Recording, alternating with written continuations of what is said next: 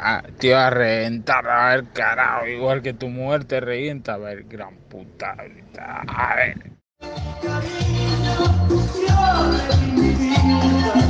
Pekín, para vos, Pekín.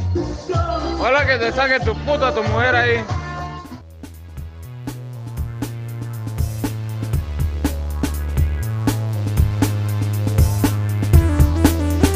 Bienvenidos a este nuevo episodio de su programa hamburguesero favorito. Esto es Hora de Hamburguesas. Este es el segundo episodio de la segunda temporada, lo diría. Eh, y quiero anunciar que este ha sido el primer episodio que he grabado al vivo con alguien. Eh, tenemos como invitado a mi gran amigo Luis Pinto, el Bigotes, que fue fue casi como una insistencia suya, ¿no? Teníamos que hacer este episodio en, persona. Eh, primera vez que, hago una entrevista en persona, fue muy divertido hacerla resolvimos un poco el dilema de, ok, ¿cómo vamos a acompañar nuestra hamburguesa? Eh, Luis es bartender profesional, tiene un, una linda barra ubicada en Contenedores del Norte. Eh, esto está en el cuarto anillo entre Beni y el Cristo. Drinks in Motion Bar. Está desde principios de este año. Y nada, fue una entrevista increíble. Muchísimas gracias Luis por, por dejarme entrevistarte, por compartir con nosotros tu tiempo, por, eh, por darnos todos esos consejos. Yo sé que las personas que están escuchando esto van a disfrutar muchísimo comimos y bebimos de lo mejor posible. Compartimos ahí unos, dos hamburguesas y, unos, y unos tragos. Y increíble. No, no, estuvo increíble. Muchísimas gracias a todas las personas que nos siguen en nuestras redes sociales. Arroba hora de hamburguesa. Muchísimas gracias por compartir con nosotros su hamburguesas donde quiera que estén y eh, estén echándole su hamburguesa o estén preparando una hamburguesa, nos las envían y nosotros estamos ahí eh, compartiendo con el resto del multiverso hamburguesero. Y sin darle más vuelta, con ustedes el señor Luis Pinto.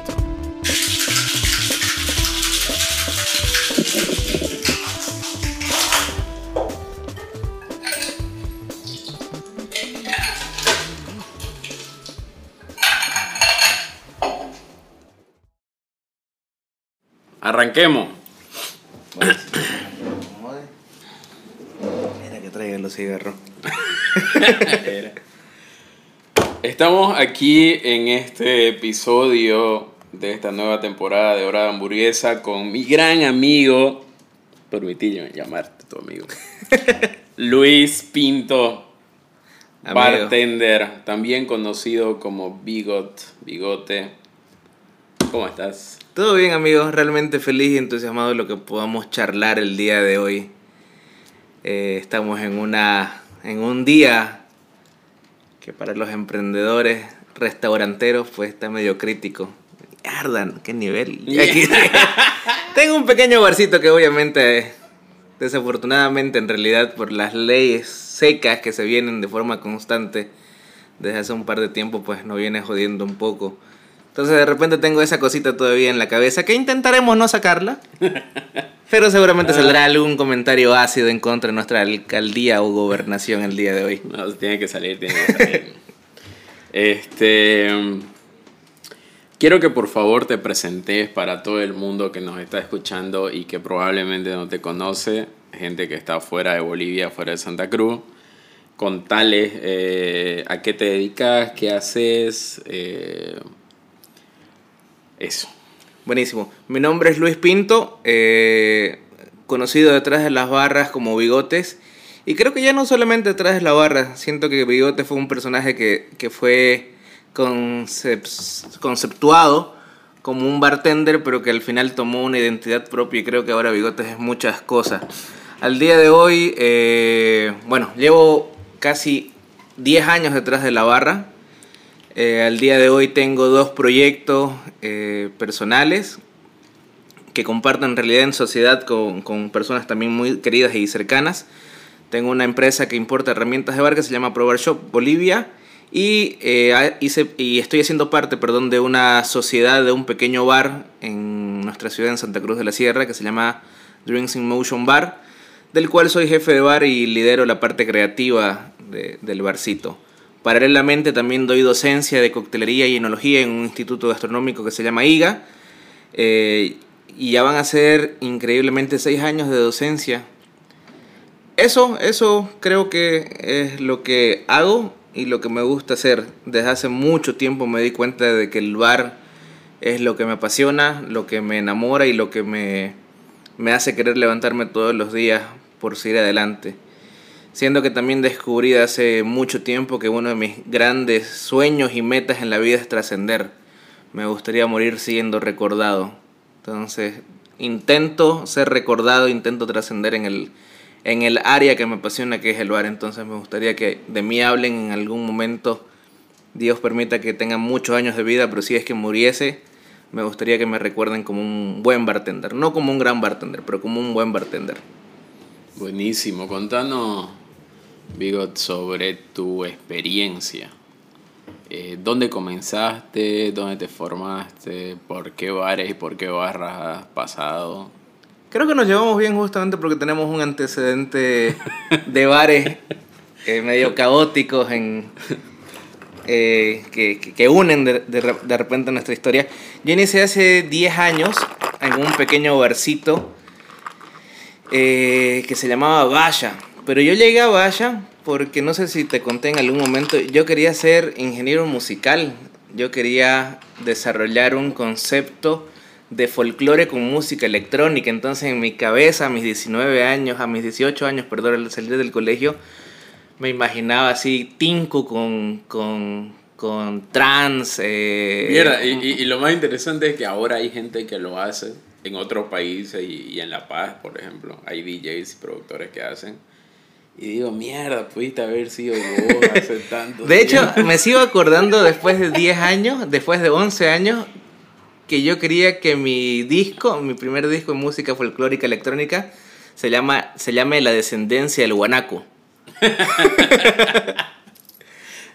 Porque el guanaco pues como que es la llama que escupe, entonces yo quería como escupir ese sonido al mundo. Eh, sin embargo, estudiar ingeniería musical, que era según yo lo, lo que yo quería, eh, bueno, eh, de, la donde yo quería formarme, lo, quería, eh, lo que quería como profesional, eh, lo más cercano en ingeniería musical era o México o Argentina. Tristemente la situación económica pues no daba para ninguna de esas alternativas. Y eh, al salir del colegio yo siempre he sido un buen alumno.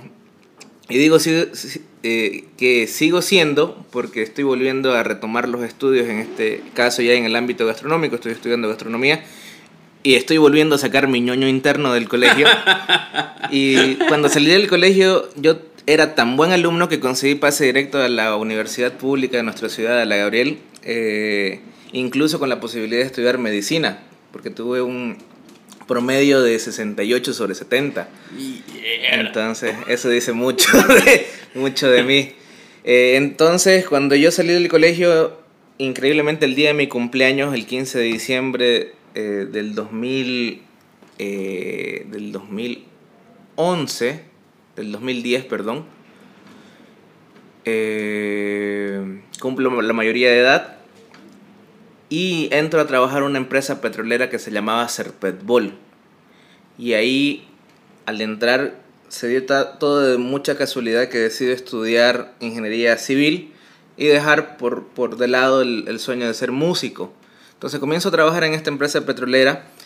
Y yo no sé si te acordás, pero seguramente sí, pero por el 2011 nosotros éramos, respetábamos mucho al Facebook, de tal forma que si nos llegaba una solicitud de un evento, Sí. si le dábamos a asistir, asistíamos. Entonces me acuerdo que me llegó una invitación a un curso, a un taller de música electrónica para ser DJ eh, en una escuela de DJs que se llamaba Multitalent, cuyo dueño era un, un DJ argentino llamado Dani De Marco. Entonces sentía que eso era lo más cercano a cumplir mi sueño de ser productor musical, aprender a ser DJ y aprender a hacer, a mezclar. Entonces entro ahí, comienzo a estudiar para ser DJ, inicio en consolas de, vinilo, intentando eh, pues unir, eh, enlazar los beats. Eh, y ese lugar, fue esa escuela de música, esa escuela de DJs tuvo tanto éxito que pudo Dani De Marco, el dueño de, de la escuela, abrir su propio bar que se llamaba Vaya. Entonces, en algún momento falta el bartender y me pregunta si yo me animaba a eh, hacerla de bartender aquel fin de semana.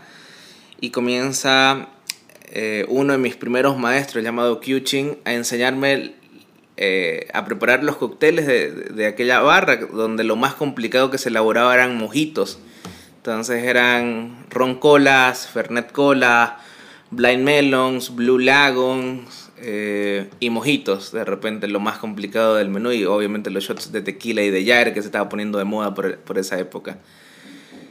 Entro a ese mundo y descubro que una de mis grandes vocaciones, porque voy uniendo cabos, era atender gente. Yo Mm. también cuando era adolescente daba clases de, a mis compañeros y me, se- me gustaba mucho pues intentar que pasen, Ah. ap- aprueben las materias, entonces tenía como un sentido de vocación. Y ese fue- servicio. Fueron muchas cosas que, que fueron uniéndose. Y todo esto lo cuento justamente para, para responderte de que los primeros bares, bares en los que estuve fueron bares bien unders.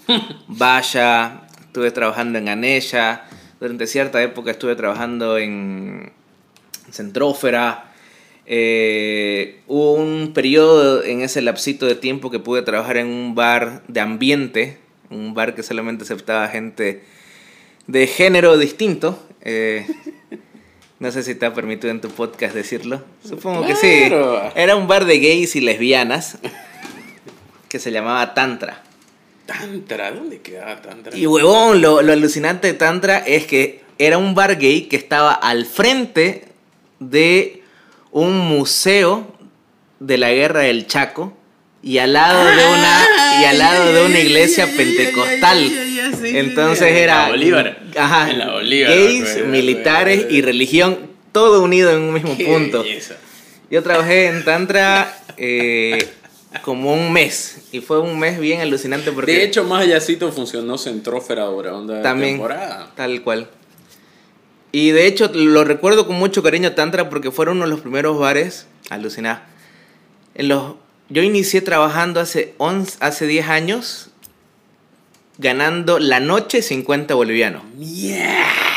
Y en Tantra me pagaban 150 bolivianos la noche. Mierda, Y ahora entiendo por qué era, porque era guardar secreto de repente de gente que vos conocías o de, re- de repente de la nueva generación que estaba saliendo del closet. Claro, no era tan abierta. Ajá. sí era, pero no era tan abierta la, la comunidad en ese sentido. Re- Y amigos, los gays de, de aquel momento, no sé si lo seguirán haciendo, yo creo que sí, eran muy cariñosos con las propinas. claro, de ahí yo salía ganando 150 la noche y por lo bajito 80 bolivianos de propina. Por preparar ricos fernets y, y rica y ricas combinaciones cremosas. Ahí comencé a aprender a hacer piñas coladas, por ejemplo. Ya. Eh, y a partir de los bares Anders me di cuenta de que me gustaba mucho el rubro, que me gustaba mucho la profesión y comienzo a, eh, a preguntarme si realmente yo quería ser bartender. Estoy mencionando que mientras trabajaba en Serpetbol yo trabajaba también paralelamente en los bares. Amigos, teníamos 19, 10 19, 20 años. Y obviamente a esa edad pues vos sentís que puedes conquistar el mundo. Yo en Es aquella verdad, época... Nadie te, nadie te da tus zapatos todavía. Ya en nadie. aquella época sobrevivía durmiendo cuatro horas en los micros. Porque alucinen, trabajaba, eh, entraba a la universidad para ser ingeniero civil de 7 de la mañana a 9 de la mañana. A las 10 tenía que entrar a hacer petbol y salía de trabajar de hacer petbol a las 7 de la noche. Y los fines de semana entraba a trabajar a las 8 de la noche a Valla o a Centrófora o al bar que me tocaba. Entraba a las 8 de la noche y terminaba a las 4 de la mañana para volver al siguiente día e iniciar otra vez en la universidad a las 7 de la mañana. Y era una sacada de mierda que la llevé a cabo durante 3 años. Y, Tres años. y fueron tres años de sacarme la mierda que realmente me hicieron preguntarme si me gustaba tanto. Entonces, al sentir gusto sacándome la mierda, me di cuenta de que me gustaba. Entonces, decido salir de Serpetbol después de tres años y medio de trabajar en una empresa de servicios petroleros, de ganar 4.500 bolivianos a mis 22 años, a decidir ganar 1.600, que era el sueldo básico, entrando a una franquicia internacional llamada Harrow Café. Amigo, qué heavy decisión. 22 años Claro, ganando- dejaste de lado lo seguro, vamos a decir. Sí, Este, para. para, entrar en un para ambiente. entrar a algo- un ambiente diferente. Este, porque la barra del hard rock no es la misma barra de, de, de- de Tantra este, o, de, o de Valla, entonces como que... Sí, Hard Rock fue una gran escuela para mí. Hard Rock me permitió salir del país un par de veces. Estuve en Costa Rica abriendo un Hard Rock en Guanacaste. Estuve compitiendo en República Dominicana. Pude conocer Panamá. eh, pude conocer Perú y todo eso gracias a, a Hard Rock en su momento. Bueno, eh, ¿ya te habías formado como bartender? No, huevón, también hay una historia bien que me gusta mucho contarla porque me fue es una historia que recuerdo eh, eh, que, que fue dura en su momento para mí.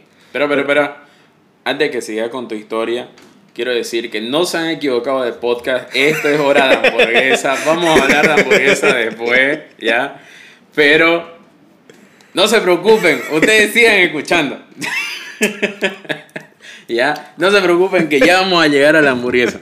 Pero, este, ok, ahora sí, dale. Les decía, tengo una historia bien bonita de eso, justamente sobre los estudios. Yo cuando empecé a trabajar de bartender, en aquel momento por reemplazar a, a- Q, eh, gran amigo, al al cual mando saludos, querido Q. eh, Q volvió de su resfriado, volvió a ser el bartender y a mí me metieron como mesero en aquel momento en, en, en Valla. Pero entraba de vez en cuando a cubrir a, a Q o de repente al bartender que estaba ahí. eh, y cuando comienzo a, a- entender el, el- el tema del bar, pues ya me salían ricos mis roncolas, Ah, ya ya, me salían ricos mi fernet, ya me salían medio ricos mis mojitos. Entonces yo ya me sentía pues el don bartender. Claro. Y llega una persona que justamente era una persona... Llega un grupo de personas que eran personas que estaban abriendo una escuela de coctelería aquí en Santa Cruz que se llama Bolivia Bartending School. Llega Gustavo Tati, Santiago Ceballos y no me acuerdo, y Edwin Severiche, el cumpa. Llegan a mi barra, yo bartender de un par de meses, a pedirme un B52. Vi. Y yo, huevón, entré, me miré a mí mismo, miré mis botellas atrás. No, no, no, lo siento, no se lo puedo hacer. Pero si ahí yo veo el Baileys, ahí está el licor de chocolate, y ahí tenés. Contriu, mira, ahí tenés Contriu. Ah, sí, ¿no? Entonces, en esa situación me vi obligado a darme cuenta de que no conocía mucho del bar. Preparar cuatro o seis cócteles no significaba ser bartender completamente. Entonces, ahí es que el, el bartender que posteriormente reemplaza a Q, no me acuerdo bien el nombre, creo que Daniel, entra a tomar el bar y él comienza a darme clases, justamente porque había, él había pasado clases en la Bolivia Bartending School. Pero resultó ser que las clases que pasé con él eran ni más ni menos que una copia de, de la escuela. Ya. Cuando entraba a Hard Rock también seguía de forma empírica. Eh, me doy cuenta que sí realmente necesitaba una formación porque ya había Hard Rock como algo mucho más eh, estandarizado y con la obligación de saber un poco más de coctelería. Y después de casi tres años de, de experiencia no miento, después de casi dos años de, de, de, aprender lo que los otros bartenders me transmitían, de, de, ser un bartender empírico, decido entrar a estudiar a, a, la Bolivia Bartending School. Eh, y después de dos años de, de, ser empírico, recién me decido formar. Esa formación me, me hizo darme cuenta de que las escuelas, y ahora como docente también lo veo, las escuelas solamente te siembran la semillita y de que el nivel de y el nivel y el tipo de profesional vos lo determinás.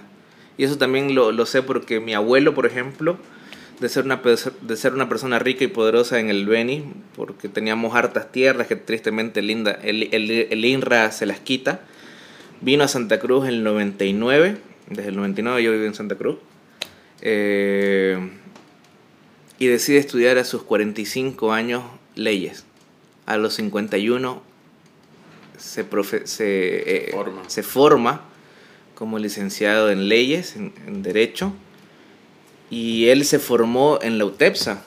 Y yo ya entendiendo un poco el mundo de las universidades, pues sentía de que estudiar derecho en la UTEPSA, que era una considerada una buena universidad tecnológica, no era lo más coherente. Entonces justamente él me dio el consejo de que la universidad o el colegio eh, no te forma, que el nivel o la capacidad de profesionalismo depende netamente de vos, no de la institución. Es, verdad, y de hecho eso lo, lo comparo mucho a mi padre, que fue docente universitario por más de 30 años, y él me decía, ahí en la Gabriel, y él me decía, eh, no, en realidad fue porque yo le decía de que en la universidad no estoy aprendiendo nada. Yo le decía, no estoy aprendiendo nada en la universidad tengo miedo de salir de la U y no saber nada y enfrentarme al mundo real y como que, ¿qué hago? Digamos, ¿no? Y me dijo, no te preocupes porque en realidad la universidad no te va a dar, este, no, la universidad no tiene por qué darte el conocimiento ya cocinado. En realidad lo que tiene que hacer la escuela, cualquier escuela, cualquier centro de formación, es darte las herramientas para que vos enfrentes diferentes situaciones. Porque de ahí aprendí que el conocimiento en realidad ahora, peor ahora en este tiempo, lo podés encontrar en cualquier lado. O sea, la receta del cóctel que te dé la puta gana, lo encontrás en internet, viejo. De mil maneras distintas, ¿me entendés? Pero si vos no sabés este, la diferencia entre eh,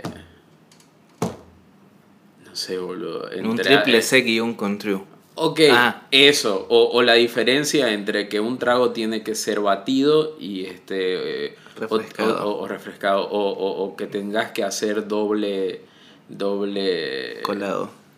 Doble colado. Tengas que hacer esto. El, el que se llama el batido en seco para crear, para crear espuma, por ejemplo, que se utiliza mucho en, en pisco sour o en los sour en realidad. Eh, es como que no, digamos, ¿no? Y ya ahí está bien, vas investigando, ahora el conocimiento está, buscas qué es un, qué es un doble filtrado, qué es un doble colado, qué es tal cosa, qué es esta cosa, qué diferencia hay entre un licor, un aguardiente, un americano, un amargo, digamos, ¿no? Todo eso ahora ya lo tenés, antes no, ¿no? Pero lo que se deben encargar en la universidad o cualquier centro de formación en realidad es de meterte el bichito de el interés del interés viejo no y, y ahí hago un llamado de atención a todos los docentes que aburren en las clases y que nos cagan la perspectiva de cuando tenemos una esperanza hacia algo digamos. también sí, existen eso oye ahora yo estoy en ya el año pasado inicié la docencia pues virtual por, por sí, hashtag por COVID. y me frustré durante cierto momento porque sentía que eh, me sentía una Dora la exploradora, así como que preguntaba y nadie me respondía, yo solito me respondía. Y sentí bien caótica mi, mi, mi, mi, mi docencia porque sentía que no lo estaba haciendo de forma correcta. Al final del año, gracias a Dios, muchos alumnos dijeron que una de las clases que más les gustaban eran las mías pero ahora que estoy en la, en la posición de alumno, ahora que yo estoy recibiendo la formación sí. de alguien más, me aburro. Es verdad. Y, es y, verdad. Y, y, y, yo como docente tengo que dar el ejemplo al resto de mis compañeros que todavía no saben que soy docente, que no voy a ser su profesor todavía, pero yo como alumno de, de- se me siento en la responsabilidad de ser el- aquel alumno que presta atención, que toma nota, pero no puedo, huevón, hay realmente ciertos docentes que, conocen su materia, pero que Sí, no saben sí. transmitirla. Entonces, es muy diferente el tipo, el tipo que sabe enseñar del tipo que es un buen profesional y con eso me he encontrado ah, a mucho. Y ahora en, en- en la situación de, de esto, de dar clases eh, eh, virtual, de manera virtual, he estado en ambos lados. Primero estuve eh, un tiempo, di clases de francés vía virtual y, y yo hacía todo lo posible para este, hacer que mi clase sea Dinámica. dinámica y relajada, ¿me entendés? Porque si yo empiezo a hablar, hablar, hablar, hablar, hablar, hablar, por más que las animaciones y la diapositiva sea un espectáculo y todo, la gente se aburre. Pero también, ¿sabes qué? Me di cuenta de que el nivel de distracción en tu casa Es, mayor. Altísimo. Es altísimo, es altísimo. Por eso yo pasaba como que media hora. Ok, dicen lo- los- lo- lo- la gente de pedagogía que la atención en un aula es de 45 minutos. Pero en tu casa eso se va a reducir a 15, 20, media hora a rajar, digamos, Tal ¿no? cual. Entonces tenés que refrescar cada cierto tiempo. Y me acuerdo que una de mis técnicas era, bueno, este, ¿y qué les gusta beber? Y, profe, tenemos 16 años, pero no bebe. Puta, sí bebemos. Los peladitos. O, o no sé, este, ¿qué, qué otra era? O sea, trataba de, de hacerlo más que ellos no sientan que era una clase, ¿me entiendes? Que ellos se sientan cómodos. Entonces de repente uno me contaba que su cortejita aquí, que su cortejita acá, que, que porque habían dos que eran compañeros de colegio.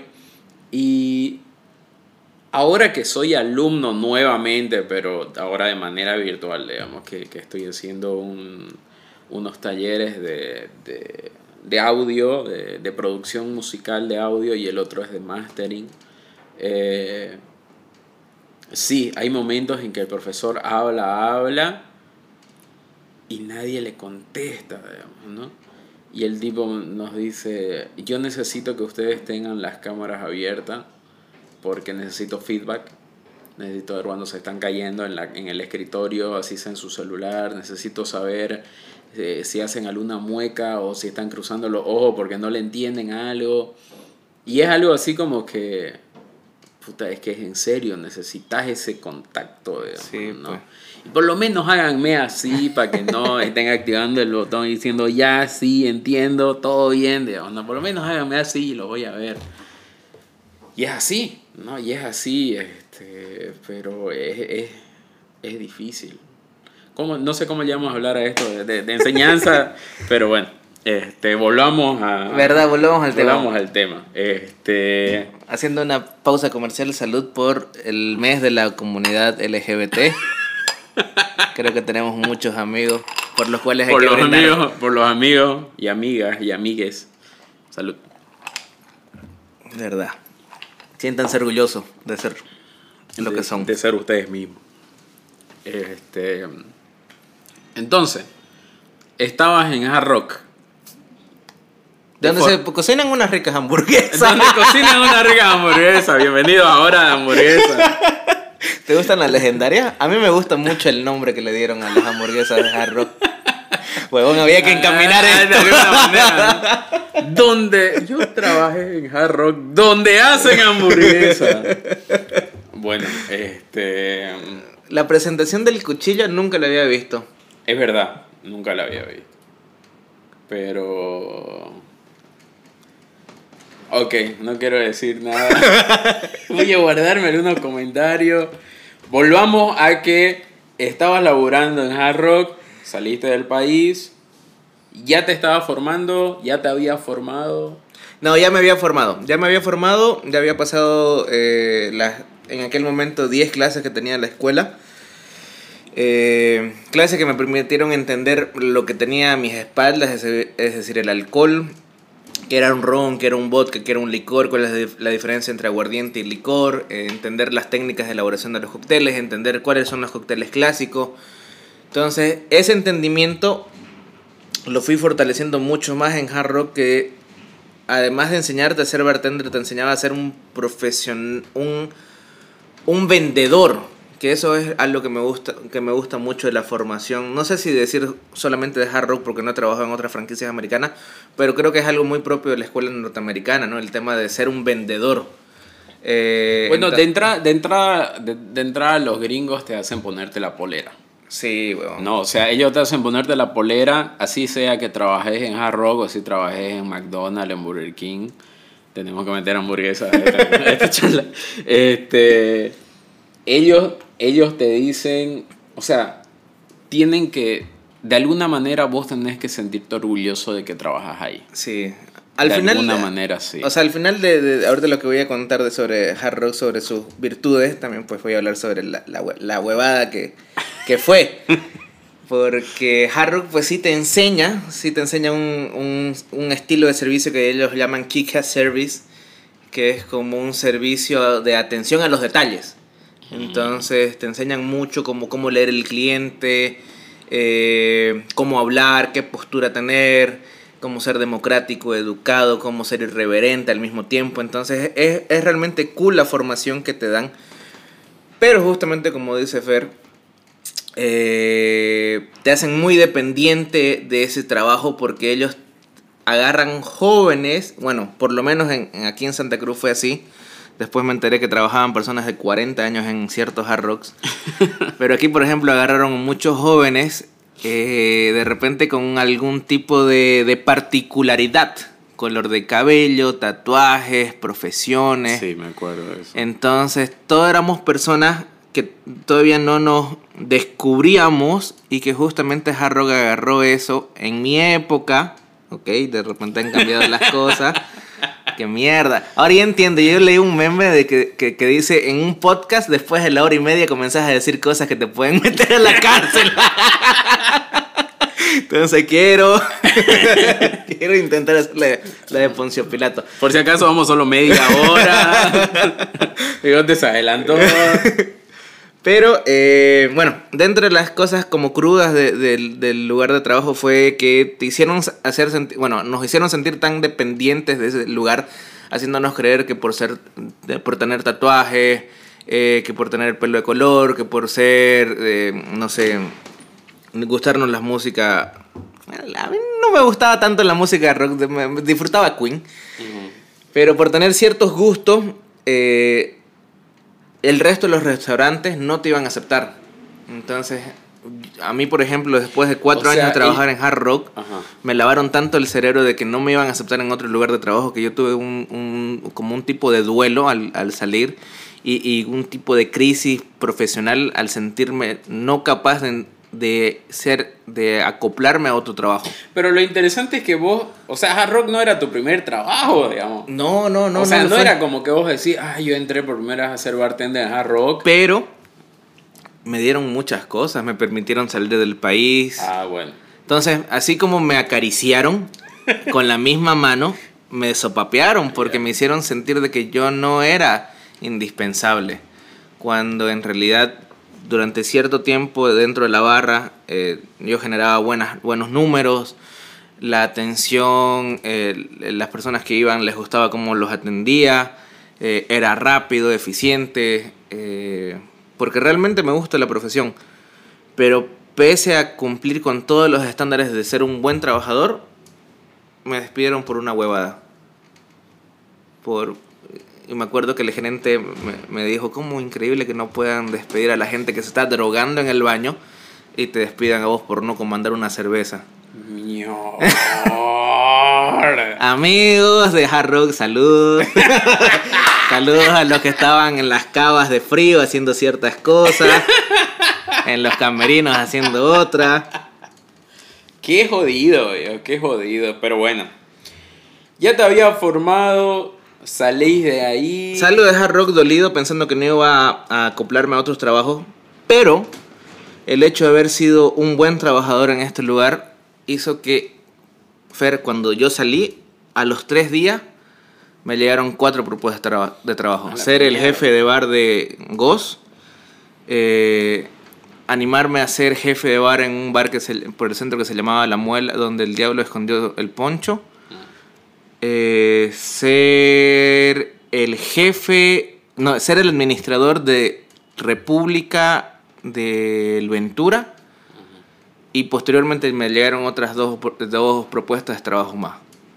Pero, o sea, fueron tres días de, de, de mierda. ¿Qué voy a hacer? No voy a encajar en ninguna otra parte. A los tres días me llegan. Me sorprendo, pero aún así me subestimaba a mí mismo porque me sentía no capaz No, no, de, de, de liderar. Entonces tuve una semana en la cual yo decidí posponer mis respuestas a estas oportunidades de trabajo y me doy cuenta de que, de que si me quedaba en hard rock iba a crecer dentro del ámbito de hard rock, iba a ser un buen hard rocker, iba a ser reconocido dentro de las franquicias norteamericanas Claro. a nivel mundial de hard rock, pero cuando salí de ahí me di cuenta que yo podía crecer y ser reconocido a nivel local, posteriormente a nivel nacional y por qué no soñar a ser reconocido a nivel mundial, realmente conquistar el mundo Como real Ajá. como, como No, profesional no del en la burbuja. no hard en la rock, burbuja hard rock.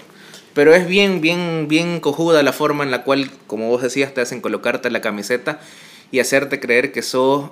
eh, que no vas a encajar. O sea, es. Sí, te entiendo.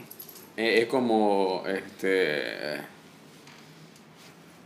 Ponerte esa bola con cadena, haciéndote creer que en realidad te estás poniendo la camiseta. ¿no? Heavy. Bueno, de ahí qué sucede en tu vida. De ahí que sucede, me comienzo a creer el cuento de que soy bueno en lo que hacía. Ya, Ya. hasta ese momento han pasado como seis años como bartender. Eh, la escuela donde estudié comienza a hacer concursos, gano un par de concursos, de hecho te gané en ese concurso, en el de Botrán. Amigo Fernando, todo un caballero del bar en ese concurso, de trajecitos, gentleman, sí, re- sí.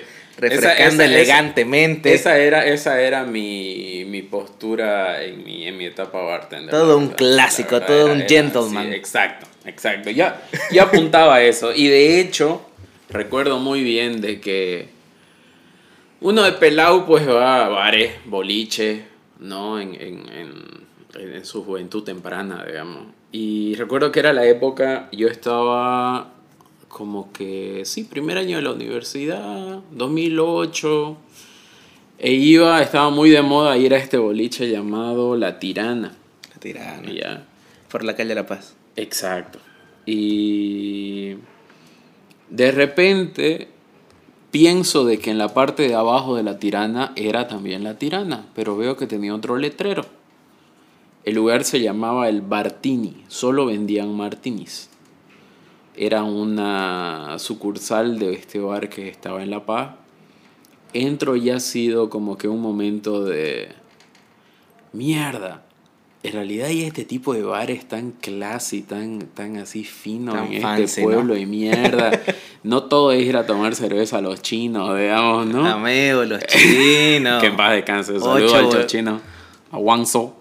12, 8 bolivianos. Yo le Ocho, conocí la cerveza en 8 lucas. Después subió a 12. Ya no sé en cuánto habrá quedado. Este, pero entro al Bartini, veo esa carta, era la primera vez que me atendían así, y eso que yo estaba de bermuda y una camisa hecha mierda, digamos, ¿no? Y me encantó. Y esto ha sido a mis 10 y 20 años, este, y dije, no.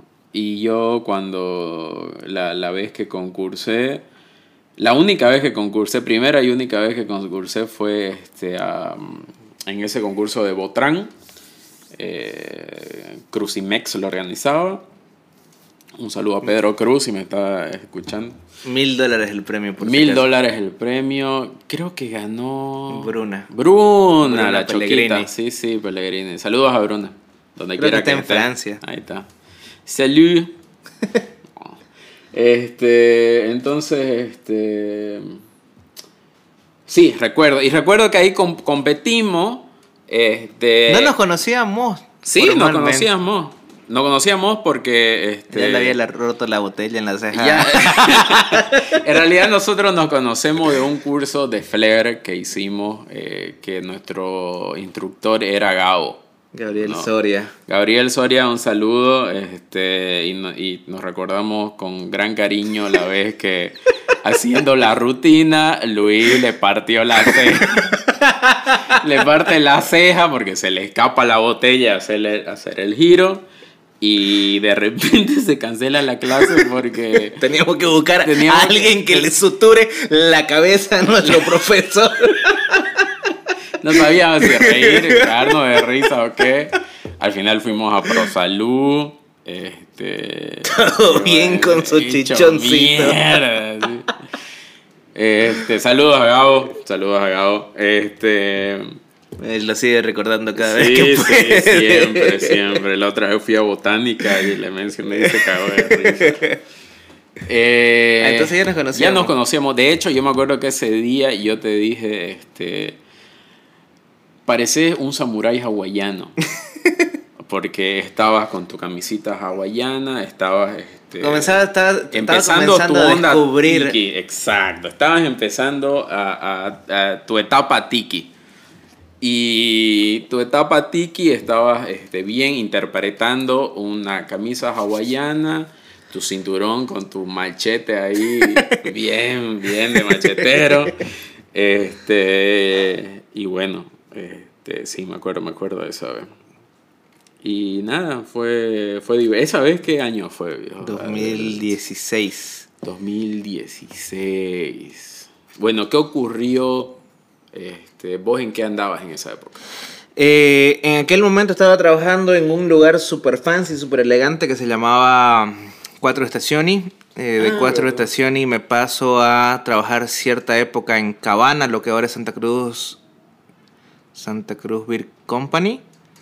Huevón, en Cabana nos hacían quedar hasta las 7, 8 de la mañana por capricho del dueño, porque él decidía quedarse a beber con sus amistades. No, boludo. Pero la joda era salir a las 7 de la mañana e ir a comer su rico revuelto de riñón, donde- su rico revuelto de hígado. donde Mario hígado que te acaricia la mano mientras te daba el cambio. Extraño la joda de salir de trabajar de madrugada y ir a buscar algo que desayunar. Ay, qué desgracia. Eh, Salgo de cabana y entro. eh, rechacé esa- esas propuestas que les contaba de Hard- después de Hard Rock, eh, las rechacé. Eh, y entro a trabajar a un lugar que se llamaba Goz. bueno, que sigue existiendo en todo caso, ¿no? Pero tenía en aquel momento una sucursal por la Velarde, por la, la CUT, por el sur de la ciudad. Ah, es cierto. Y ahí entro como, como jefe de bar. Eh, y ahí es donde, cone- con, donde conecto mi vida con la que ahora es mi pareja y futura esposa, Natalia. Eh, y con Natalia cambiaron, comenzaron a cambiar la- la- las cosas en mi vida personal y profesional. Natalia me hizo creerme el cuento de que era bueno. Eh, y lo que charlábamos de repente antes del podcast, que yo tengo claro que me gusta mucho ser bartender, de que tengo claro que me gustaría seguir viviendo esto durante mucho tiempo más. Y al tenerla tan clara, de repente he hecho que los sueños de Natalia, los sueños de mi pareja se retrasen un poco por querer cumplir los míos. Entonces, ahora estamos en una etapa de- en la cual mi pareja descubra lo que realmente le apasione. Que, que, que cuesta un huevo, ¿no? Por, estábamos Cuesta, hablando por, por cuesta. temor a lo que digan, por de repente miedo a, a- a no sobre, eh, sobre eh, si- eh, no, no mantenerse, ¿no? que no lleguen los números hasta fin de mes. Eh, pero ahora estamos intentando de que Natalia pues descubra su, su, su pasión y, y impulsarla a hacerlo. Eh, porque digamos que ahora su lugar de trabajo le gusta, pero no le encanta. Mm. Lo hace bien, pero digamos que no es el lugar donde... No se despierta todos los días con ganas de ir a ese lugar. Entiendo, entiendo. Eh, entonces Natalia comenzó a hacerme creer que, que- que era bueno. Entro a trabajar después de un par de, de- de- de cositas por ahí. Entro a trabajar a San Bartolo. Huevón, San Bartolo también fue otra, otra Esa gran época de San. Bartolo viejo. Saludos a Salud, Jaime, a. Mónica, a Jimmy. Saludos a Mónica. eh, puta, Jaime. Huevón, en ese, en ese lugar suena exagerado, pero sacábamos bajito en sus buenas épocas unos 600 cócteles por noche. Entonces, a- a- lo comento porque era una sacada de mierda. Yo me acababa como yo solito unas 8 botellas de ron. En la barra éramos una pareja, yo y otra persona. Eh, yo trabajé con Franklin Rivero, un veniano, un coterráneo de Trini York, eh, que también era una bala. Me acuerdo que, que Franklin era, eh, era, era todo un, un coqueto. Tenía, se llevaba unos frasquitos con esencia de vainilla y llegaban las peladas y, el, y, y Franklin sacaba su, su goterito, le echaba un par de gotitas de esencia de vainilla al cóctel y le decía aceite de peta. Para que, me, pa' que me vuelvas a buscar más tarde. Esto es afrodisíaco, ya te vas a acordar de mí. Cojudo. Y le funcionaba. Se- él le sabe. funcionaba, le Sí, funcionaba, le obvio, funcionaba. Este. Entonces, después de San Bartolo, eh, entro a, a Drinks in Motion, un bar. eh, eh, de hecho, un concepto nuevo para mí, porque era un- una barra móvil, una barra de servicio o de logística para, para eventos.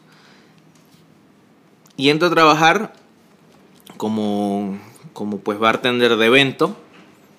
Y descubro otra, otro mundo del bar donde los bartenders de eve- de evento ganan súper bien. Yo entré ganando en mis primeros eventos 350 bolivianos por evento. Por evento. Por evento, por una noche de trabajo que a veces eran 6 horas, lo máximo eran 8 horas. Pero ganar 350 por, por un turno de trabajo, pues para aquel momento, 2017, 2018, no, no, no, no era, no era, no era habitual. Claro. Entonces, el sueldo me hace quedarme, pero también me hace quedarme el hecho que yo trabajaba para eventos y usualmente los eventos se daban solamente los fines de semana, entonces tenía el resto de la semana para hacer otras actividades. Y ahí es cuando comienzo a trabajar también como docente de enología y coctelería en IGA, en el Instituto Gastronómico de las Américas, lugar donde sigo trabajando. Considero que realmente una de las mejores escuelas gastronómicas eh, a nivel Bolivia. Eh, y no porque yo trabaje ahí, sino porque realmente veo a los alumnos y los resultados que muestran ya profesionales y realmente son de aplaudir. Obviamente estoy hablando de las personas que deciden seguir la, la profesión, Claro, porque muchas personas estudian gastronomía para saber cocinar en casa, Es verdad. no para ser cocineros como tal. Pero los cocineros que ha sacado Diga justamente al- los veo y, y digo qué buenos profesionales. Yo me formé ahí de bartender. Yo hice ahí el, el curso no como la materia, sino como lo hicieron una o dos veces hace, te digo, el 2010 de, o 9. ¿Quién estaba de docente? Gustavo. Lora. No, el que era docente era Pedro. Ah, Pedro de la Paz. Ajá, un paseño. Sí, Sí, sí, sí. sí. Él eh, fue el primer docente, de hecho, el primer grupo que, que salió del, del curso. Pedro Moscoso. Moscoso, Saludos, Pedro. el pollo, bartender. Pobre. Este, el primer curso fue en el que yo estuve. Me encontré en, en, en algunos, algunos lugares gente trabajando de bartender. Pero la mayoría de ahí era gente que quería saber preparar en su casa, digamos, ¿no? Tal cual. Entonces, este, yo aprendí ahí, eh, hice todo el curso, el curso era tres meses, me parece, eh, solo los miércoles. Y interesante, interesante, su, su pensum lo traían de, o sea, ya estaba hecho, era un libro que venía desde Argentina, me parece. Claro. La Paz siempre ha querido cumplir, bueno, siempre intentando, intentado cumplir mucho las normas IVA, las del Exacto. International Bartending. Association. Eh, sí. Que luego que- yo ya considero que está medio pasadito Sí. de moda. eh, está- no, eh, eh, no sé si decir pasado de moda, pero ya no, ya no cumple es como las que se trancó. condiciones actuales de creatividad y de forma de trabajo. Ya ahora el bartender mm, se perdió un poco la elegancia. Exacto. Ahora necesitamos bartenders más dinámicos, que salgan de, ¿cómo se llama? De que, que piensen afuera de la caja. Tal cual. Bueno, entonces estás en Drinks in Motion. Comienzo a trabajar en Drinks in Eh, Motion, comienzo a dar clases en la escuela en, en IGA. También doy clases en di clases en la escuela donde me formé con, con Gus y Tati. Eh, y inicia mi etapa de, de docencia. Y ahí es cuando me doy cuenta lo mucho que me gusta educar y comienzo a fortalecer mi prospecto de vida como bartender y me doy cuenta que uno de los grandes sueños y metas de vida que tengo que dije al principio de mi, de mi introducción es morir siendo recordado y siento que una buena forma de, de, de hacerlo es transmitiendo información, enseñando. Siento que es una bonita forma que te recuerden. Yo aprendí algo de él y es como mantener vivo tu recuerdo en las cabezas de esas personas. Eh, Natalia me sigue fortaleciendo como de forma personal y profesional. Y se da la posibilidad de asociarme con Gus y Tati, las personas de la escuela, y desarrollar nuestro primer emprendimiento que fue la importación de herramientas de bar. En realidad yo me uno a, ellos, ellos me invitan a ser socios, eh, invitan a, la sociedad de, de la importación de herramientas, pero ahora de forma mucho más eh, profesional, de una forma mucho más constante, porque anteriormente Gus y Tati traían herramientas, pero se les acababan y volvían a traer después de tres meses. Entonces ya conmigo comienzan eh, a intentar formalizar y a hacer constante esto realmente como, como, como idea de empresa. Ya Probar tiene cuatro años de, de vida. Eh, y seguimos eh, pues dando herramientas a, a la ciudad de Santa Cruz. Eh, sigo trabajando en Drinks in Motion y hago una pequeña pausa y decido retirarme el 2020 eh, después de tres años de trabajo y entro a un barcito que me movió la cabeza y el piso que se llama Boulevardier. Entro a Boulevardier Bar, uno de los bares que considero que son de los mejores que tiene Santa Cruz al día de hoy.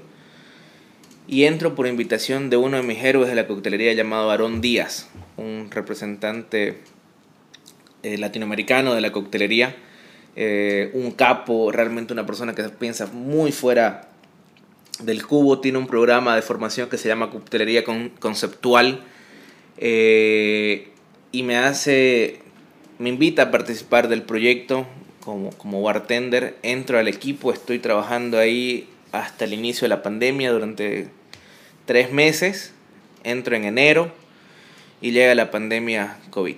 Pero en esos tres meses, huevón, aprendí un montón de cosas.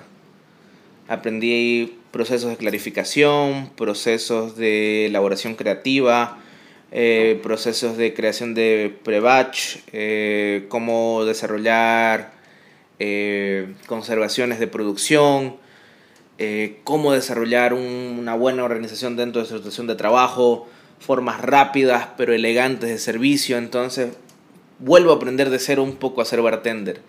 Y eso me cambia el chip, pero tristemente llega la pandemia.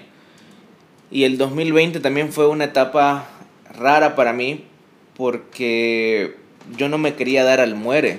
En aquel eh, Boulevardier fue liderado durante cierto momento por eh, alguien del extranjero, alguien de Perú, que era nuestro jefe directo, y en cierto momento este jefe directo nos comenta de que él, por temor a la situación allá en Lima, iba a buscar otra, otra, otra forma de ingreso.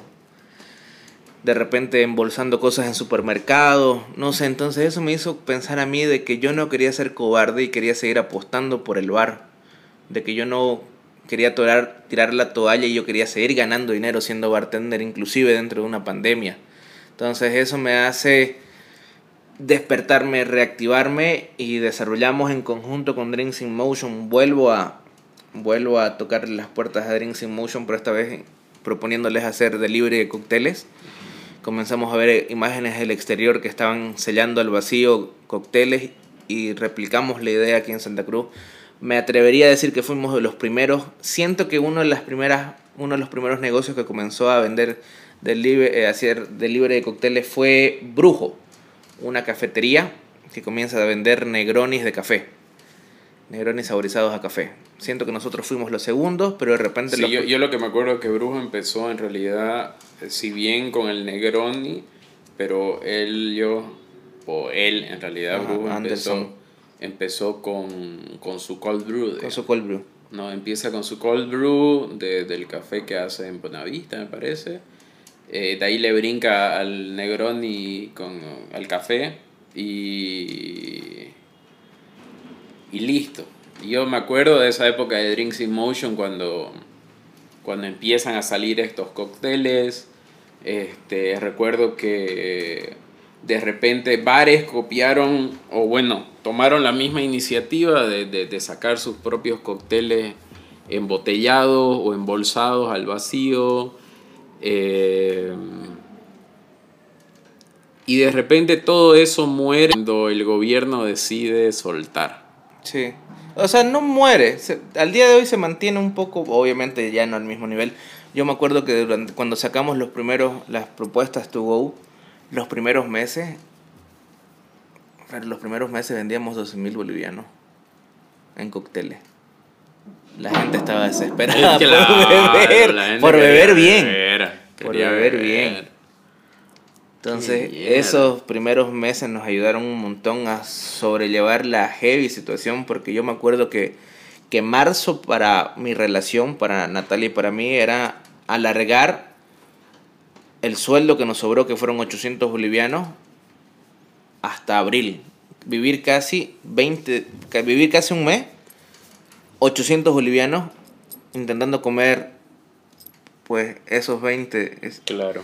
que suena que suena factible suena factible lo siento por intentar por vivir una vida que no me corresponde todavía pero quiero limpiarme todavía las nalguitas con papel doble Claro. doble No con doble yo- no yo-yo de- con ¿qué se llama el otro?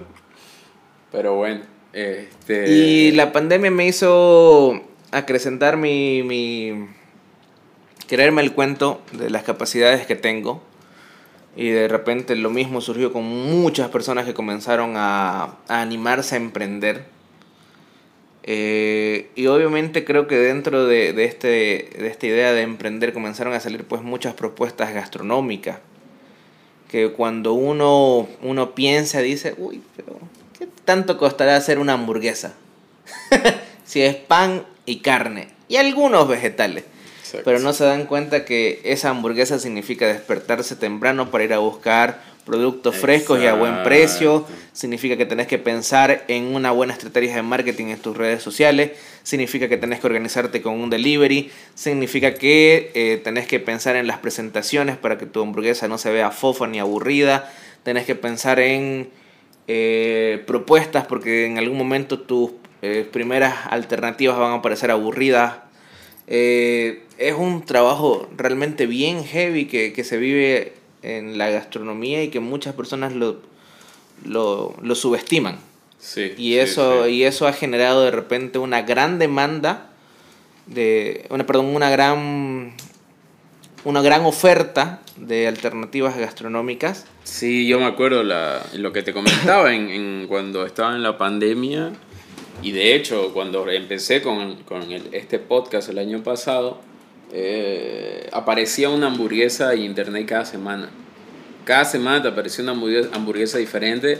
De ahí te enterás que restaurantes de carnes espectaculares tipo La Cabrera estaban vendiendo hamburguesa. Que Bríos estaba vendiendo hamburguesa. O sea, de repente restaurantes sushi estaban empezando a vender hamburguesas y vos decías, ¿qué onda, digamos, no?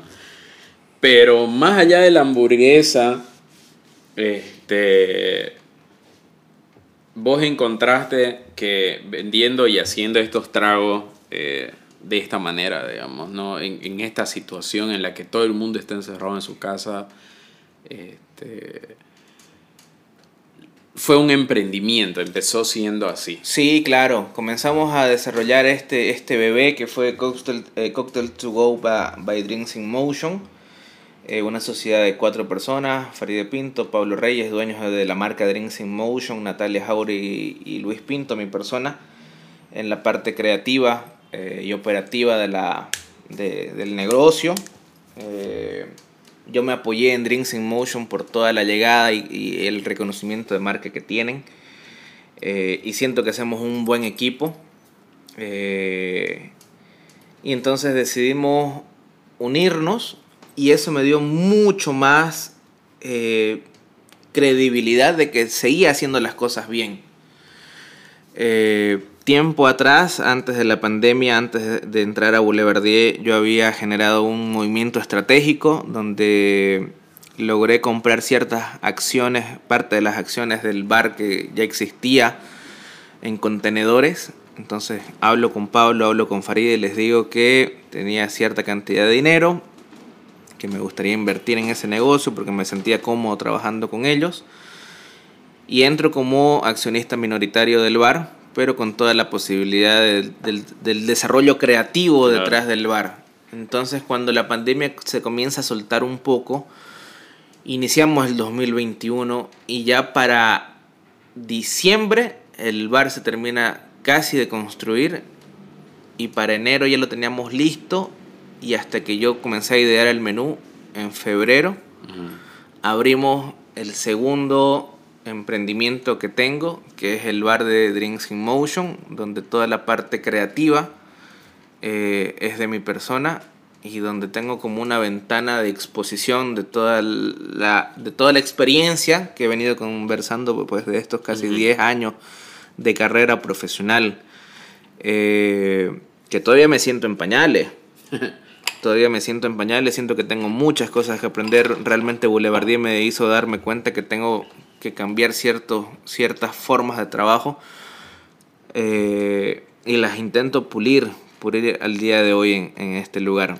Ahora soy eh, jefe directo de, un empleado y este empleado se llama Hans eh, Acuña, que es mi mano derecha en el bar y persona pues a, la cual intento tratar de la mejor manera para mantenerlo motivado. Y, y qué heavy ahora pasar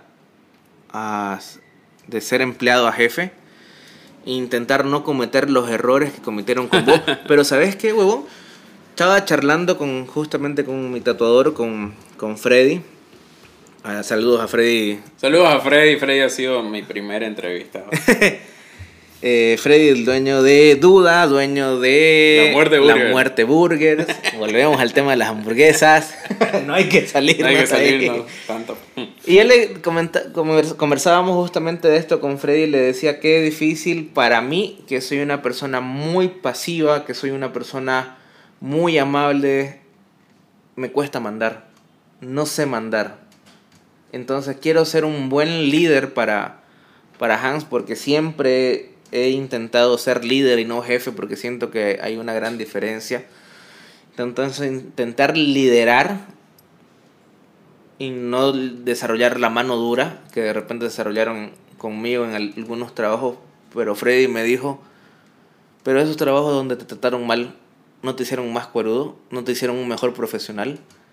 Entonces, te forman, digamos, ¿no? Sí, pues te, forman a nivel profesional y también te forman el carácter. Exacto, exacto. Y, Saludos a Hans. Hans fue este, compañero en la Academia de Audio. Y de hecho, Hans nos vio cuando competimos para... Claro, estaba en sus primeros pininos. Uh, estaba pinino. ¿Puedes creer que no, no lo he visto tocar? ¿No? No, pero me decía que tiene un buen groove. bueno, entonces, este... Y creo que eh, llegamos al, al día de hoy donde me siento como una persona que puede emprender, que tiene las capacidades para salir adelante, que tiene eh, las facultades y el conocimiento como para seguir haciendo las cosas mejor, que me gustaría seguir aprendiendo mucho más.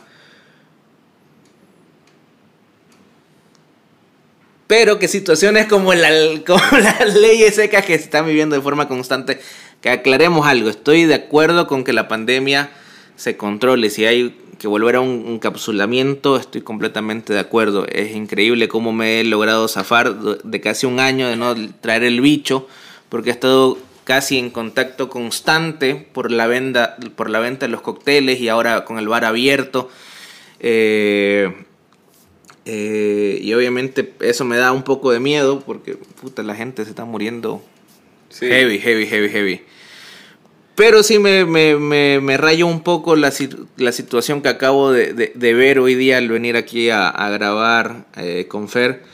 De que, claro, a restaurantes y a, y a bares prohíben el expendio de bebidas alcohólicas, pero acabo de pasar por el supermercado y no está cerrada la sección de alcohol.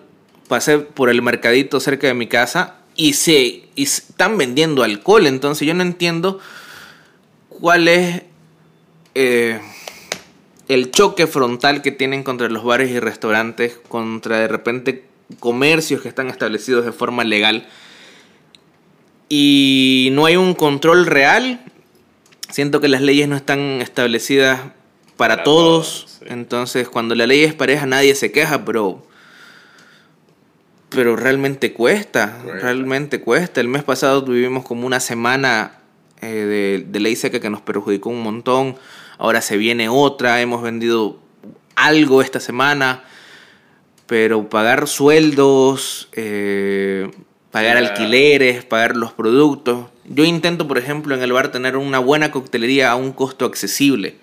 Mis, mis costos son, eh, mis ventas, mis cócteles cuestan 30 bolivianos y siento que brindo un buen cóctel que podría costar hasta 70 bolivianos en ciertos lugares.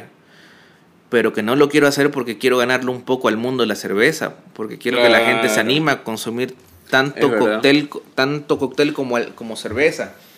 Pero no se puede, no se puede, no se puede surgir y ahora entiendo por qué hay muchas personas pues que terminan siendo cojudos. De repente los malos jefes fueron personas que iniciaron con una actitud parecida a la mía, pero que se dieron cuenta que pagar impuestos, que, el- que la, que la gobernación, que los temas del municipio te vuelven un ser oscuro y tétrico y tra- terminas transformándote en algo que odiaste. No sé, no quiero que suceda eso, toco madera, intentando ser un buen líder. eh, pero realmente cuesta mucho emprender.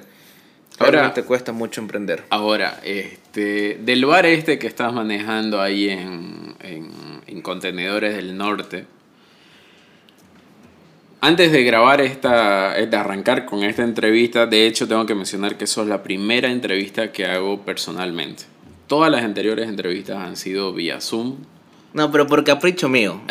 Gracias, No. gracias también, Fer, por dejarme visitarte. En realidad, más que eso, es porque hoy hicimos, estamos haciendo un experimento de que el fin de toda esta charla, de esta entrevista, aunque no parezca, sí es la hamburguesa. Resulta de que este, yo le planteé la siguiente situación a mi amigo Luis acá, y es que va...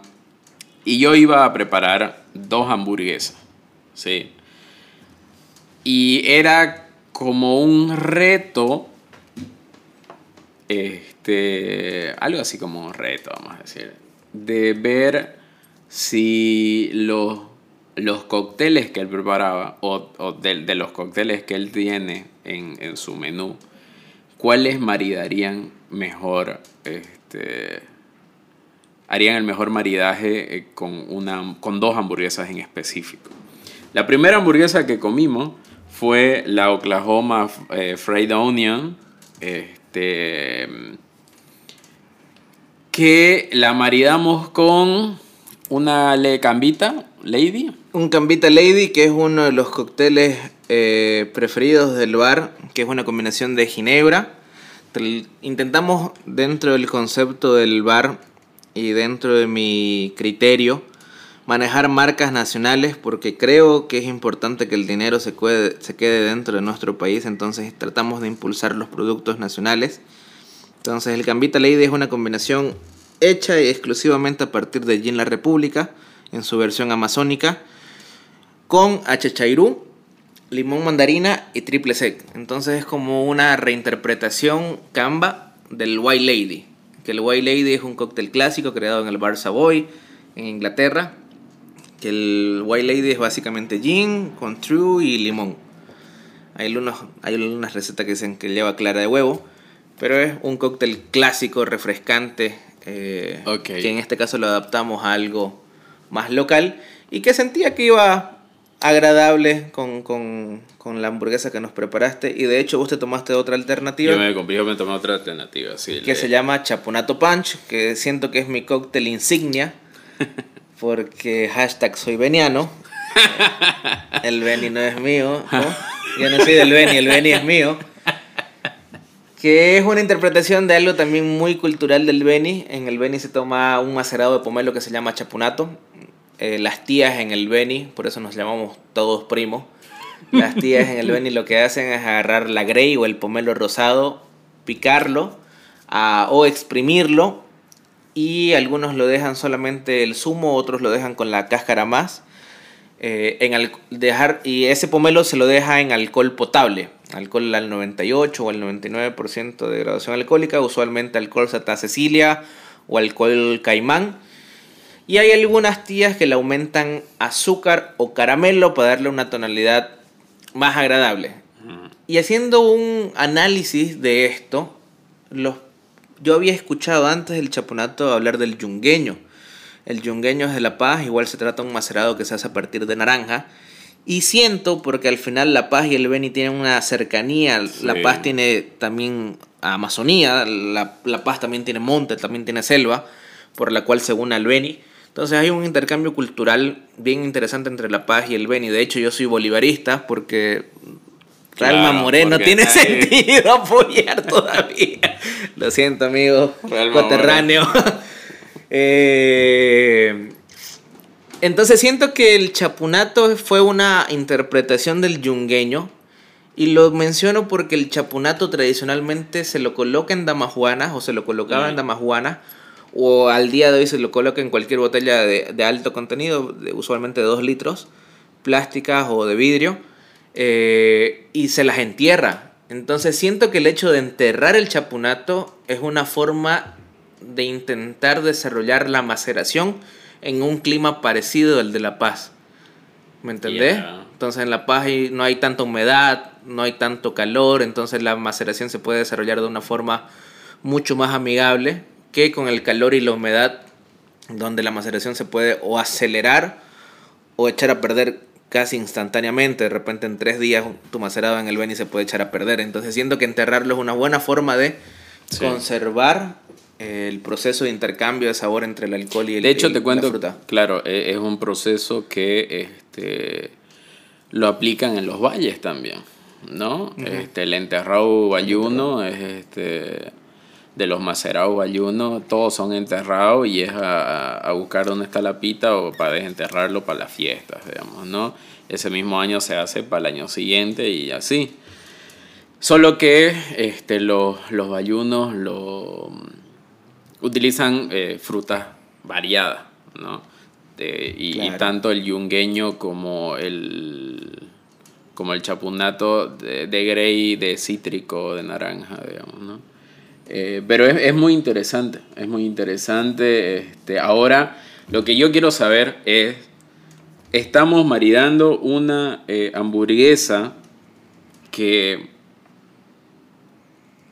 para los que no lo, la conocen, es una smash con cebolla blanca cortada en mandolina, eh, caramelizada y, por, por la misma grasa de la hamburguesa la hamburguesa simplemente condimentada con sal, queso cheddar en este caso y pan.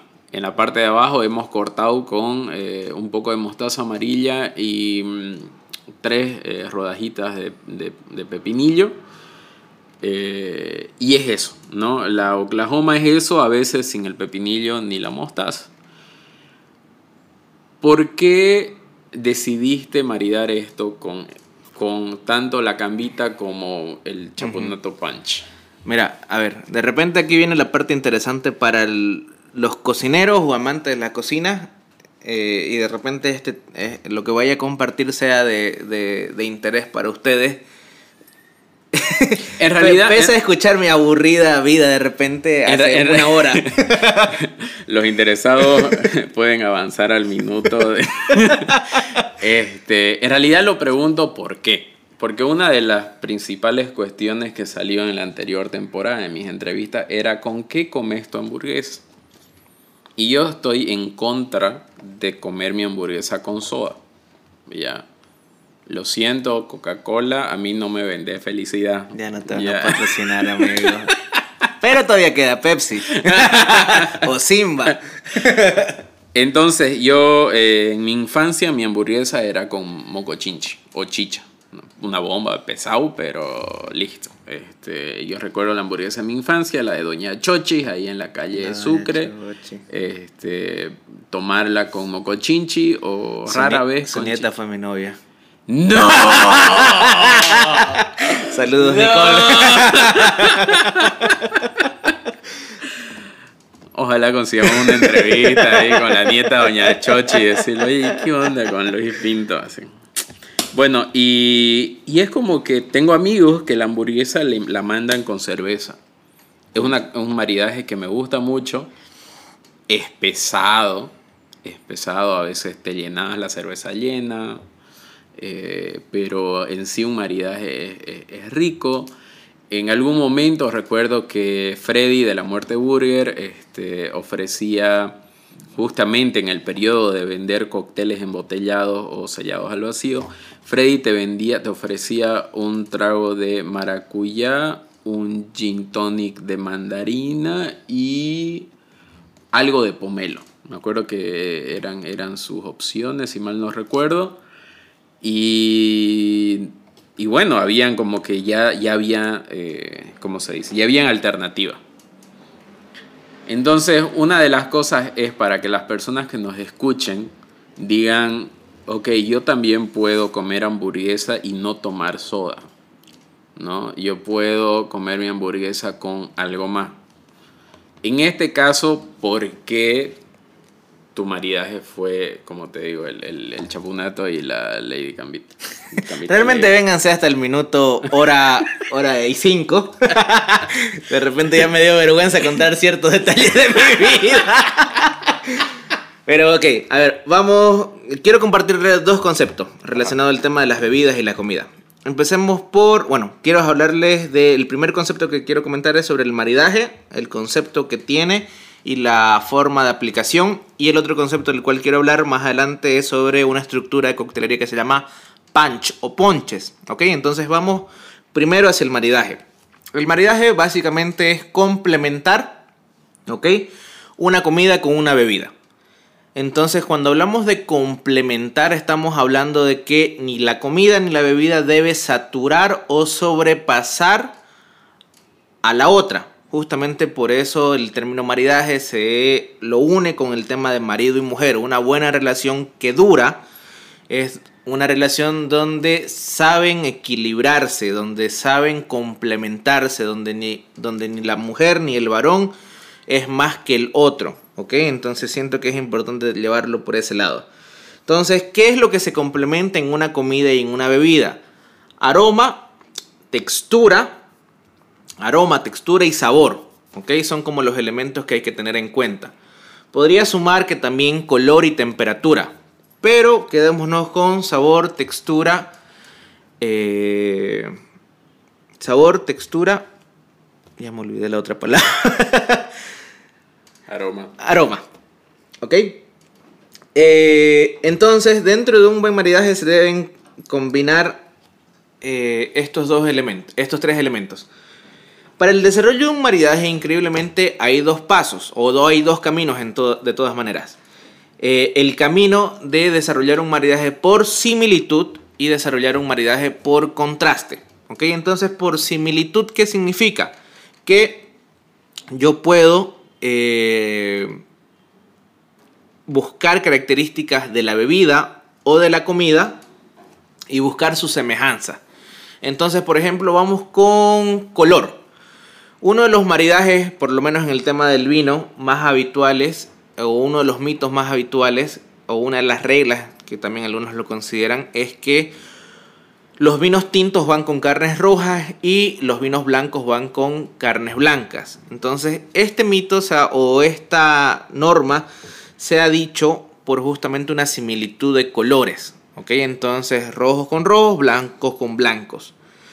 Otra similitud que podemos tener en cuenta es con los sabores. Y hay una técnica que les quiero compartir que se llama el ingrediente puente, ¿ok? ¿Qué significa el ingrediente puente? Es encontrar un sabor en común tanto en tu comida como en la bebida. En mi caso, que me gusta o que entiendo el mundo del alcohol, yo usualmente parto del alcohol hacia la comida. Entonces, si por ejemplo mi bebida tiene un sabor a maracuyá, voy a intentar que en mi plato exista también el algo de maracuyá, una reducción de maracuyá, una vinagreta con maracuyá, eh, de repente un culis de maracuyá, en fin. Entonces intento desarrollar o, unir mediante un puente un sabor en común que se encuentra tanto en la bebida como en la comida. ¿Ok? Eh, y otra forma también es eh, con respecto a la textura.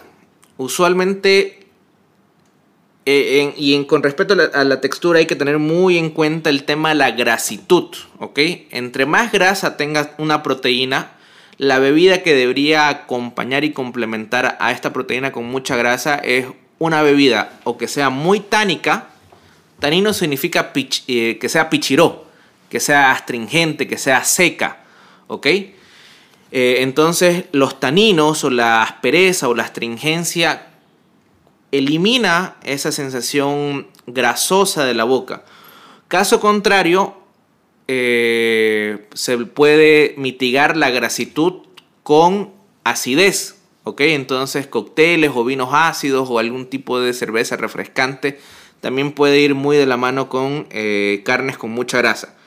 Por lo contrario, eh, proteínas con poca grasa ¿ok? Tratar de encontrar bebidas que no sean ni muy ácidas ni muy secas, ¿ok? Eh, para que vaya por un tema de similitud de textura. Ahora, también por temperaturas, chicos. Eh, por temperaturas lo ideal es agarrar un plato caliente que combine con algún cóctel o cerveza o vino que pueda también servirse a una temperatura tibia, ¿ok? Que sea calor con calor. Y lo mismo con lo frío, ¿ok? De repente un plato frío como un ceviche o una ensalada, también lo ideal sea que vaya con alguna bebida fría, ¿ok? ¿Por qué? ¿Qué pasa con el tema de las temperaturas? Cuando yo como algo caliente, mi, mi paladar se queda estimulado con ese calor. Entonces cuando yo uno o cuando yo tomo algo frío, cuando tomo algo muy contrastante, mis papilas no van a sentir eh, ese, complemento de sabores, sino que eh, van a saturarse de repente por las temperaturas distintas que estoy eh, introduciendo al paladar y no sea tan agradable o no se sientan las características ni de un alimento ni de la bebida. ¿Ok? Entonces, esas son cuestiones que ustedes tendrían que tener en cuenta si quieren desarrollar un maridaje. Por similitud. Ahora, el otro camino es desarrollar un maridaje por contraste donde el contraste lo que busca es una complementación mediante sabores distintos. Entonces, por ejemplo, si yo quisiera maridar algo salado, lo contrario sería algo dulce, ¿verdad? Entonces podría combinar, por ejemplo, algo, un plato de quesos o algo con mucho queso, contrastarlo con algo con mucha acidez. Entonces la acidez va a mitigar la, eh, la salinidad. O algo dulce con algo salado eh, o algo picante con algo ácido. Entonces, en, el, maridaje por contraste, eh, buscar pues opuestos que al final se complementen, ¿ok? Porque de repente si yo como algo dulce con algo dulce, puede ser de que me empalague. Si yo como algo ácido con algo ácido, al final de repente mi paladar se puede pelar eh, no sé si han comido mucha piña, por ejemplo. esa sensación de, paladar sensible te da comer algo ácido con, una bebida ácida. ¿Ok? Entonces, esos son los conceptos que quiero transmitirles con respecto al maridaje que hay que tener en cuenta. Ahora, el siguiente concepto antes de dar mi explicación de por qué hice esto es la estructura punch. ¿Ok? Nosotros en el bar, eh, gracias a un, al que consideramos el padre de la coctelería, eh, Jerry Thomas, Jerry Thomas hizo un libro, hizo uno de los primeros libros de coctelería donde hizo una compilación de recetas, las cuales organizó en base a ciertas estructuras. Y una de las estructuras de las cuales más se ha hablado es sobre una estructura que se la llama punch o ponche. Y esta estructura compone de cinco ingredientes, ¿ok? Cinco ingredientes que uno puede tener en cuenta para el desarrollo de una bebida. Pero también siento que es totalmente factible y real desarrollar que esta estructura de cinco partes de un cóctel también se apliquen dentro de la comida. Entonces ustedes saquen sus propias conclusiones. Entonces una estructura punch, eh, bueno, para empezar, punch viene de la palabra pack, que en hindú significa cinco. Porque el pack era un cóctel que se, que se consumía en la India, ¿ok? Y que lo descubren eh, personas.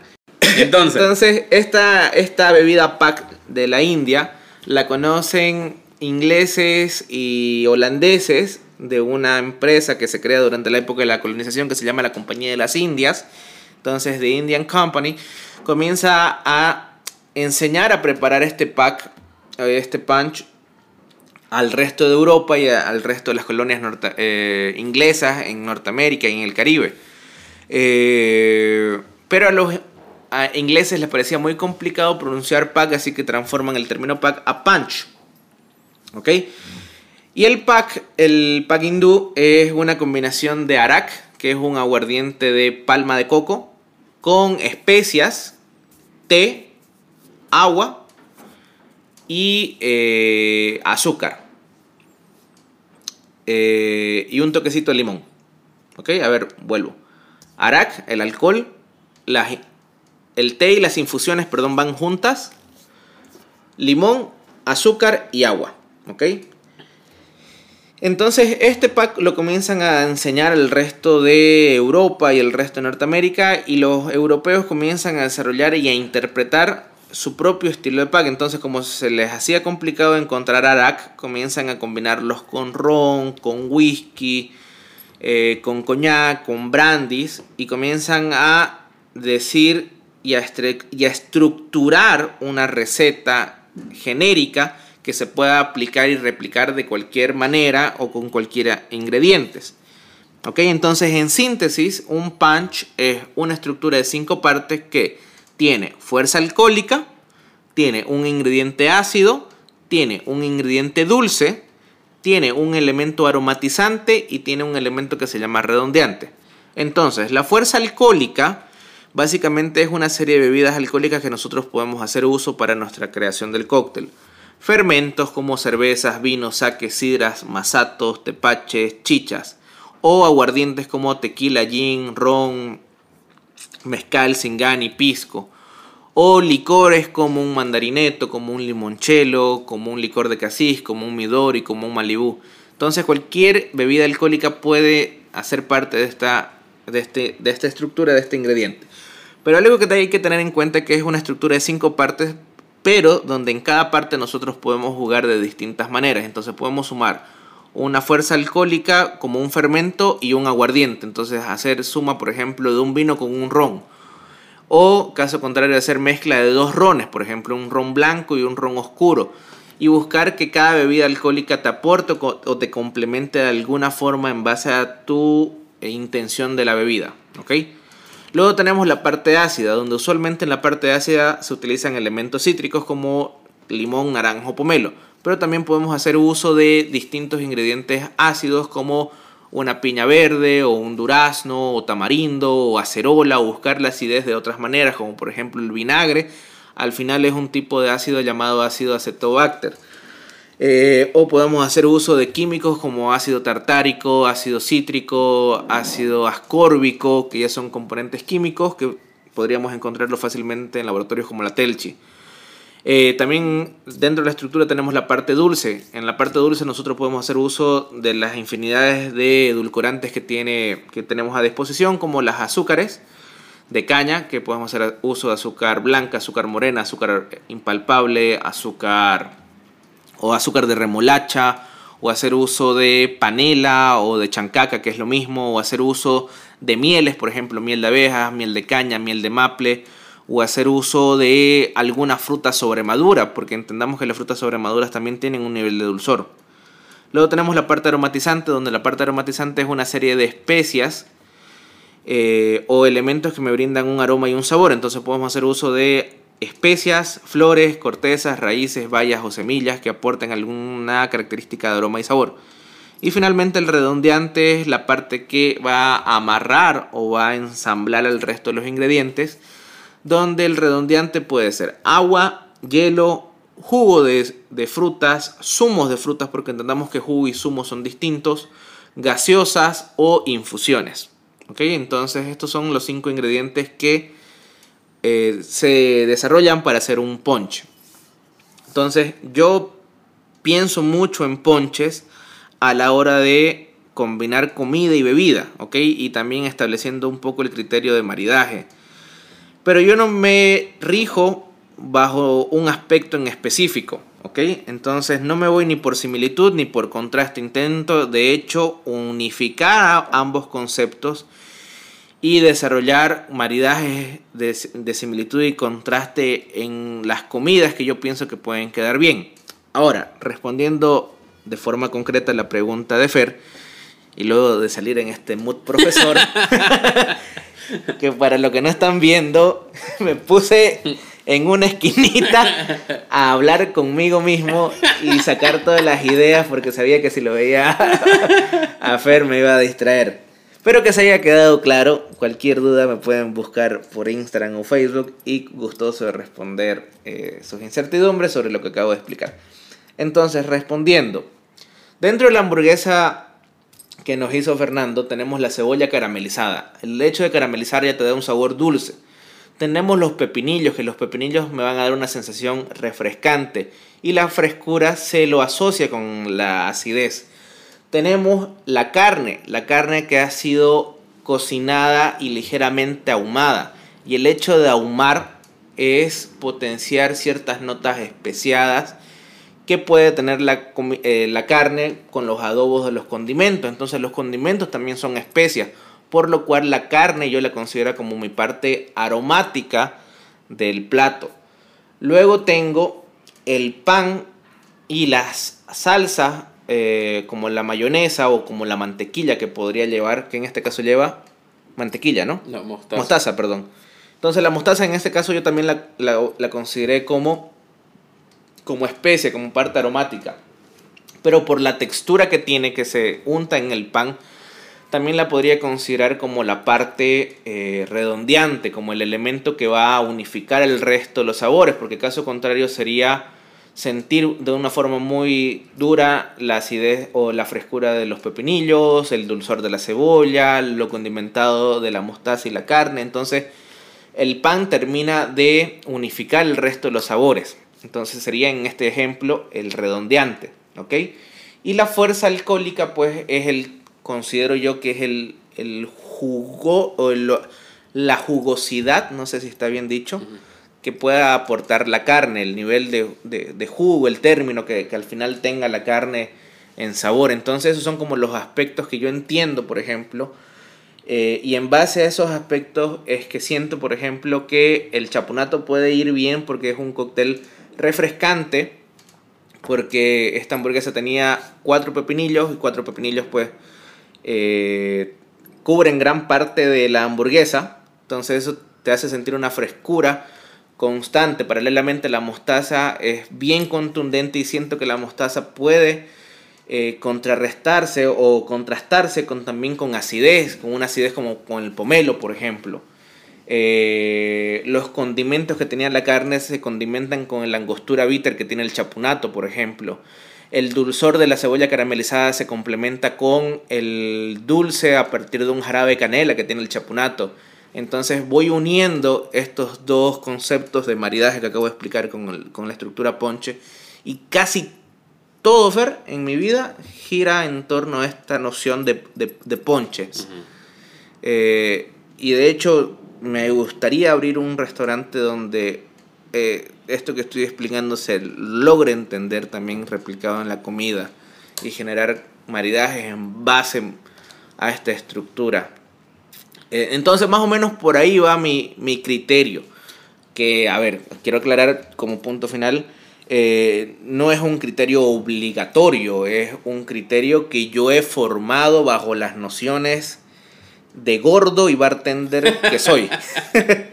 y ahora contando, ahorita este, vamos a terminar esto y vamos a brincarle a la segunda hamburguesa, que eh, se trata de una cheeseburger convencional, pero aparte de pan, carne, queso y pepinillo, nos encontramos con tocino y jalapeño. ¿Con qué vamos a maridar eso? Bueno, ya lo acabamos de, de probar, de hecho estábamos tomando este cóctel que, que, que, que traje con, con, la intención de maridarle con esta hamburguesa.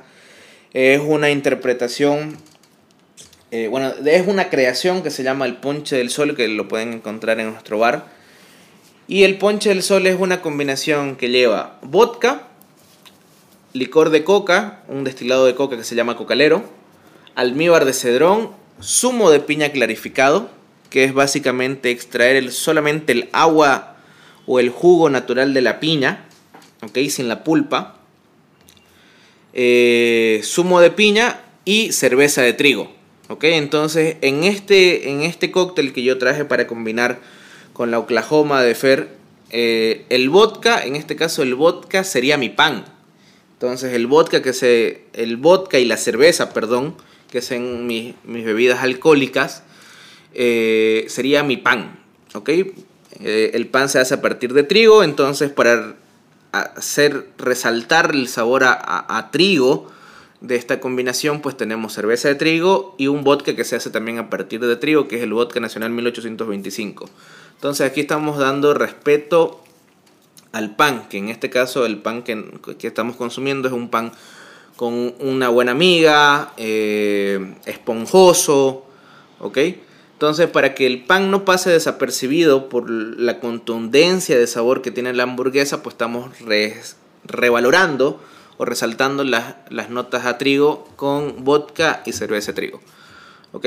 Luego el jalapeño lo quiero contrastar con el licor de coca. Entonces el jalapeño me va a dar un sabor picante y el licor de coca me va a dar también un sabor eh, potente y condimentado que al final se, se contrastan pero se complementan porque todo esto va unido con la frescura del zumo, del zumo clarificado de piña. Entonces el zumo clarificado de piña me va, uno, a brindar acidez, esa acidez que necesito para que el, el picor no sea tan invasivo. Y dos, como para limpiar la grasitud que me pueda generar la, eh, la carne, que también va a llevar tocino, ¿no? Sí. Entonces, como les comentaba, las proteínas con mucha grasa se pueden eh, eliminar con bebidas tánicas o con bebidas ácidas. ¿ok? Entonces, en este caso, el zumo de piña tiene taninos y tiene acidez, porque la forma en la cual lo trabajo, elimino toda la pulpa y me queda justamente un jugo súper concentrado de la piña, que contiene taninos propios de la fruta y la frescura que tiene. Entonces, esa frescura va a eliminar eh, o va a mitigar la grasitud que me pueda generar la hamburguesa. ¿Ok? Y finalmente, eh, el cedrón también tiene la intención de, eh, de brindarle el dulzor que puede faltar en la hamburguesa. y eso, al final el dulce y la sal, dependiendo de los platos, también pueden ser potenciadores de sabor como dato interesante. Por ejemplo, en el Bloody Mary que preparamos en el bar, además de sal, también yo le añado un poquito de azúcar para potenciar el dulzor del, jugo de tomate que utilizamos. Y lo mismo en este caso, el, el, almíbar de cedrón viene como a potenciar el resto de los sabores eh, del cóctel y de la hamburguesa. Espero que haya quedado claro. Caso contrario, saben que están en la libertad de tocarme la puerta para preguntarme. Eh, intentaré responder a tiempo. Eh, y nada, nuevamente Fer, gracias. Realmente un placer con, conversar con vos y hablar un poquito de las hamburguesas. Sé que todavía no está terminando esto, a menos que vos querrás que termine, o a menos que el público quiera que terminemos. Eh, pero... Bueno, en, reali en realidad, este... Sí, eh, hablar, podemos hablar otras dos horas más tranquilamente. Creo que podemos ir cerrando esto. Bueno, primeramente agradecerte, Luis, por, por, por esta, esta escapada este, en, en, tu, en tu jornada. eh, y darte el tiempo para venir hasta acá. ¿Verdad? Eh, Llevamos eh, dos semanas intentando juntarnos, por si acaso. Pero culpa mía, culpa mía por, por realmente, gracias a Dios, tener harto trabajo. Y bueno, eh, como les digo a todos mis invitados, eh, el mundo hamburguesero está ahí afuera, te ha escuchado, ¿no? Ha tomado sus apuntes y decir, ok, ya sé qué puedo hacer para acompañar mi, mi, mi hamburguesa. Este, entonces, el público hamburguesero está ahí afuera. Este es el momento en el que podés decirle lo que vos querrás. De nuevo, muchas gracias y es todo tuyo. Eh, algo que me gusta mucho hacer a mí en coctelería es tratar, tratar de transmitir identidad. Creo que las hamburguesas con, con- con éxito son las que transmiten emoción y las que transmiten identidad. Y creo que esos, esas dos circunstancias desarrollan la personalidad que pueda tener tu comida, en este caso las hamburguesas. Entonces los invito pues a desarrollar hamburguesas o alimentos de forma general con mucha identidad. Eh, entiéndase identidad, eh, eh, identidad por, por muchos aspectos, ¿no? Cultural, personal, laboral, como si ustedes se sienten identificados, como bolivianos, como cruceños, como paseños, como chapacos, no sé. Eh, intenten darle mucha identidad a su comida. Y, eso, eso, eso, intenten, intenten desarrollar pues comida con mucha, con mucha identidad, con, con mucho cariño y darle la posibilidad, en este caso yo soy bartender, darle la posibilidad de comer una hamburguesa, desen la posibilidad de comer una hamburguesa con un cóctel. Estoy seguro que los bartenders que se encuentren les van a hacer una buena recomendación eh, con las hamburguesas. Y caso contrario, interpreten ustedes el tipo de cóctel en base a lo que acabamos de conversar más adecuado para la hamburguesa que se van a, a tomar. Intentemos darle la oportunidad al rubro del bar de crecer un poco más y de repente quitarle un poquito de adeptos a la cerveza. Eh, con todo el respeto y el cariño, yo consumo mucha cerveza también. Pero desen la posibilidad de tomar cócteles. Eso chicos, tomen cócteles y desarrollen comida con identidad. Gracias Fer.